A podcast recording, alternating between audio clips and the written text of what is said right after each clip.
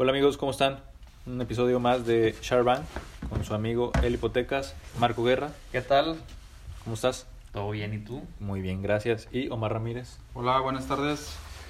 Muy bien amigos, en este episodio hemos tenido muchísimas preguntas eh, acerca de cómo podemos comprobar ingresos, cuál es parte de, de este trámite que tenemos que hacer para solicitar cada uno de los créditos que hemos venido platicando por ejemplo, me preguntaban, oye, yo soy un asalariado, trabajo para una empresa bajo nómina, ¿qué necesito para comprobar ingresos o cómo puedo eh, hacer mi, mi evaluación? Sí, mira, de hecho, aquí en, la verdad es que todos los bancos aceptan muy bien a los, a los asalariados. ¿Por qué? Porque es un ingreso que siempre es constante. Aquí el, el, el tema que, que solicita el banco principalmente son sus generales y los ingresos que son últimos tres meses de nómina, últimos tres meses de estados de cuenta y su carta de empleo. Este es el tipo de crédito que comentábamos en un episodio anterior que se puede hacer Cofinavit. Eh, Exactamente. Que es cofinanciado entre el instituto y alguna institución financiera. Así es. Súper. y ahí, ojo, nada más, el, el, el, como el banco toma dos ingresos, o más bien dos perfiles, que es el que el asalariado y el que tiene negocio. Entonces, eh, en esa parte es donde podemos entrar. Omar, ¿qué nos puedes compartir acerca de si soy empresario, tengo mi propio negocio, cómo podría comprobar? Sí, pues la, gente independiente este, te piden seis meses de estados de cuenta y tu constancia fiscal más los generales. En la constancia fiscal la mayoría de los bancos nos piden dos años con tu actividad empresarial. Ojo, la mayoría. Sin embargo, hay, hay posibilidades de que si tú todavía no te has dado de alta o tienes menos de los dos años, lo podamos ver puntualmente con algunos bancos. Oye, y supongamos, eh, espero que no nos esté escuchando Hacienda, que yo no esté dado de alta como persona física, pero soy parte de una empresa, soy socio accionista de una empresa, ¿se pudiera? Sí, de hecho ahí aplica como persona moral. Ojo, no quiere decir que el crédito va a salir como persona moral, o sea, tiene que salir con la persona física.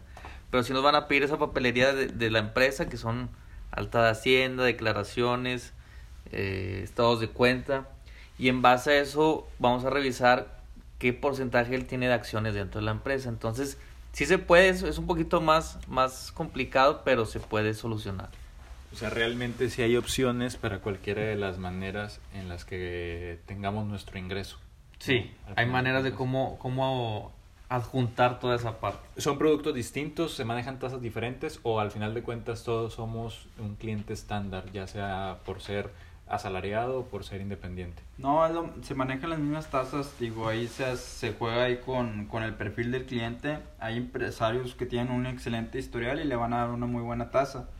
También algo que hay que considerar es de que si este año te fue peor que el pasado, hay un banco que nos toma la declaración del año anterior todavía, ¿verdad? Porque todavía no sale la, la 220.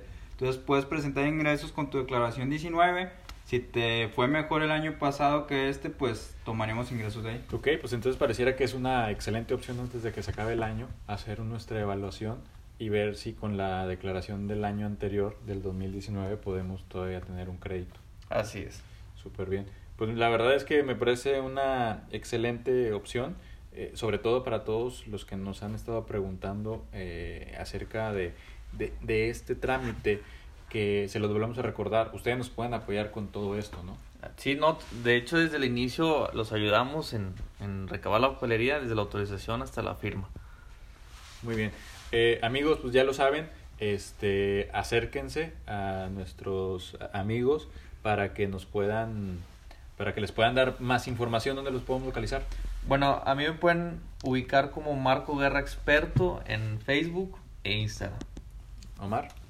B-medio experting en Instagram y Facebook también. B-medio experting. Ok, muy bien. Oigan, pues la verdad es que muchísimas gracias por escucharnos y también muchísimas gracias a toda la gente que se acerca a hacernos preguntas, porque al final de cuentas es como podemos generar el contenido de este podcast, que al final de cuentas les quede a ustedes algo más, ¿no?